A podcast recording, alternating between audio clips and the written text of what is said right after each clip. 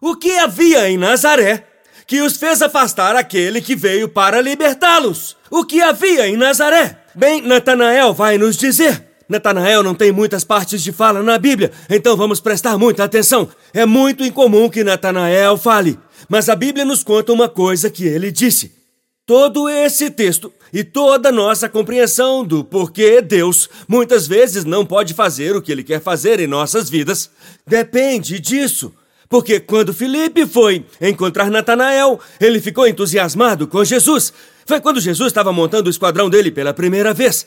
Isso foi antes de enviá-los para fazer algum milagre. E Felipe vem correndo até o amigo dele, Natanael. Ele é chamado de Natanael no Evangelho de João. Outros escritores o chamam de Bartolomeu. Ele tinha um pseudônimo. Aqui ele se chama Natanael.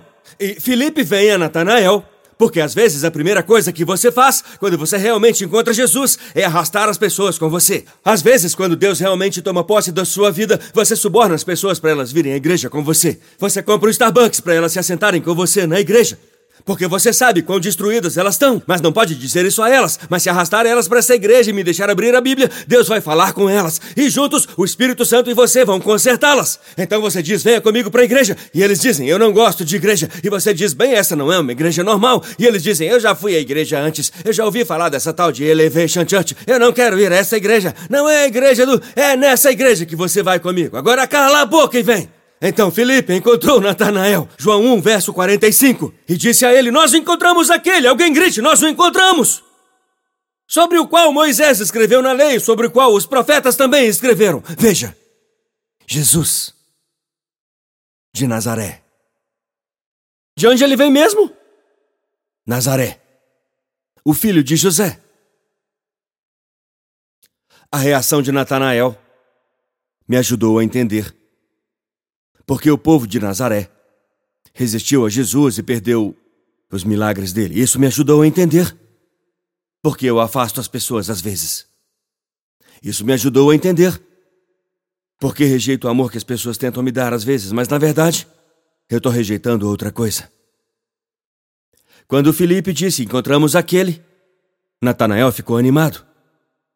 Mas quando ele disse de onde ele era, Jesus de Nazaré, Filipe disse, verso 46, Nazaré? Vou fazer na minha melhor voz de IA. Repete! Nazaré! Nazaré? Você disse Nazaré? Veja o que ele falou. Tudo depende disso. Eu achei que eles só rejeitaram Jesus e se ofenderam e ficaram presos, escândalo, montaram uma armadilha. Eu pensei que eles estavam ofendidos com Jesus porque eles estavam muito familiarizados com ele. Mas agora eu acho que a razão pela qual eles rejeitaram Jesus é porque eles rejeitaram a si mesmos. Aparentemente, Nazaré tinha uma reputação. Porque a primeira coisa que Natanael disse foi: Nazaré? Alguma coisa boa pode vir de lá? É assim que eu me sinto em relação a mim mesmo às vezes.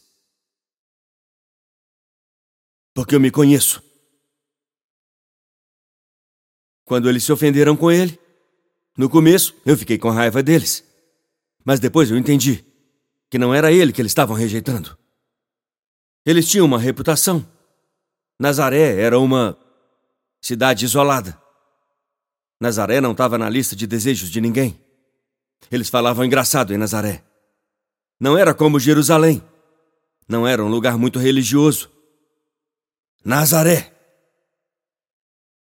Quer dizer, o menino. que nem sabemos ao certo quem é o pai, Nazaré. Ele veio até nós. Não é que eles não acreditavam no que ele fazia. Não acreditavam que tinha vindo deles.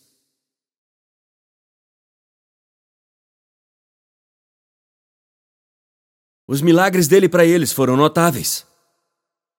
Mas quando tentaram conciliar o fato de que ele era um deles com o que ele estava fazendo, eles não conseguiam conciliar o fato de que algo de bom poderia vir deles.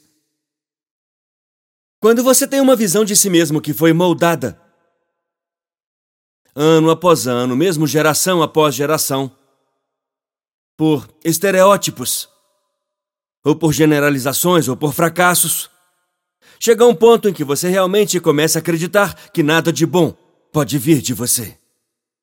Alguns de vocês estão aí hoje presos, em Nazaré. E tem coisas no seu passado, e algumas delas nem são culpa sua. Mas só porque não foi culpa sua não significa que não seja sua prisão. E há nesse lugar abuso sexual que aconteceu há 23 anos e que ainda domina a sua percepção do que pode ser o seu futuro. Tem muitos aqui nesse lugar que ainda estão presos num relacionamento fracassado. O relacionamento faliu há cinco anos, mas você está vivendo isso nesse exato momento, Nazaré. Alguma coisa boa pode vir de alguém como eu. Ele é como nós, ele é um de nós. Eles ficaram espantados no início e então começaram a desprezar aquilo que os havia impressionado antes, quando eles perceberam: espere um minuto, ele é um de nós. Há uma parte de nós que é capaz de acreditar que Deus é grande. Mas quando tentamos conciliar o fato da sua grandeza com a realidade das nossas derrotas. Começamos a nos sentir como aquelas pessoas.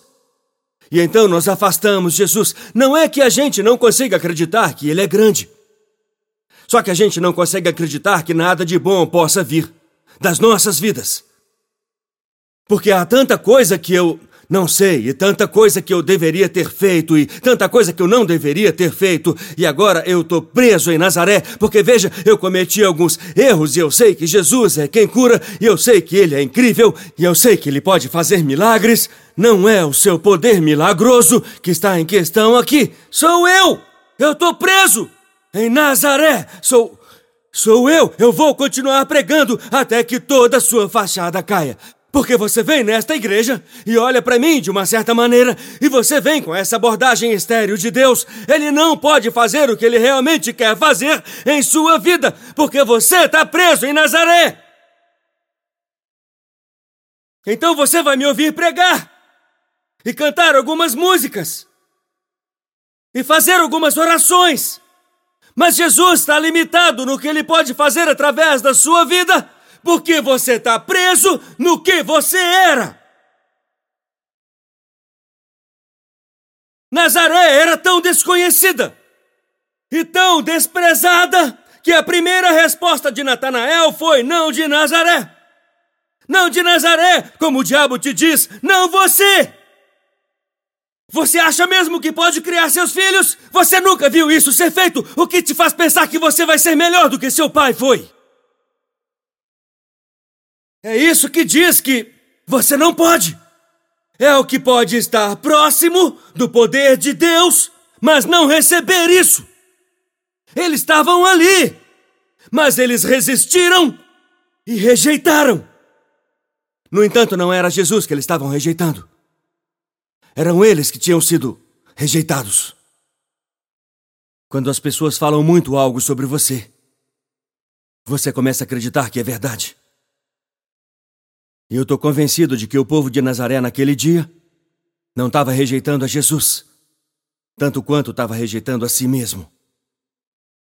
Veja, você tem que desenvolver sua visão de quem Deus é, pelo prisma de quem você pensa que você é.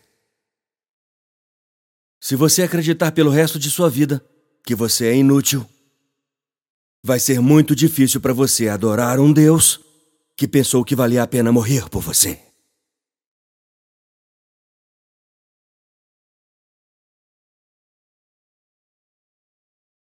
E, na verdade, eu quero ajudar a libertar alguém que ficou desapontado porque alguém te rejeitou. Muitas vezes eles não estão rejeitando você. Muitas vezes o que eles estão rejeitando é algo que não tem nada a ver com você. Às vezes eles te afastam porque há algo forçando. Dentro deles, muito do que nós estamos experimentando como rejeição é apenas projeção. São pessoas que foram decepcionadas, que foram machucadas, e você fica pensando o que há de errado comigo, porque ela não gosta de mim. Não é de você que ela não gosta. É que ela não consegue valorizar a si mesma, porque ela ainda não se curou de algo.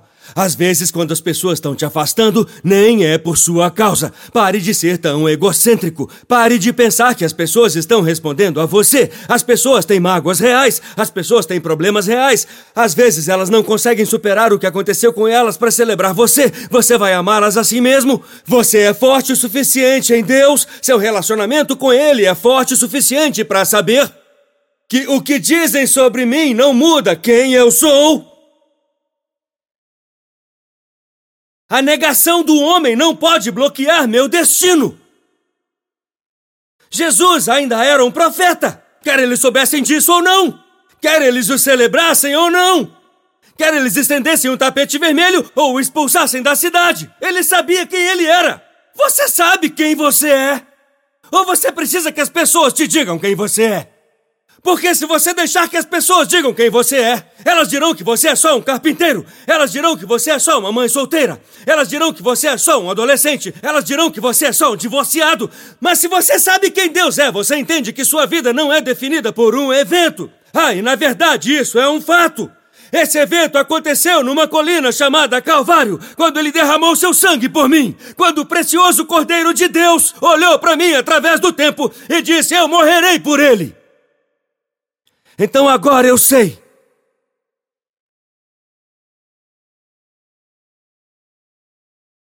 Que eu sou aceito por Ele.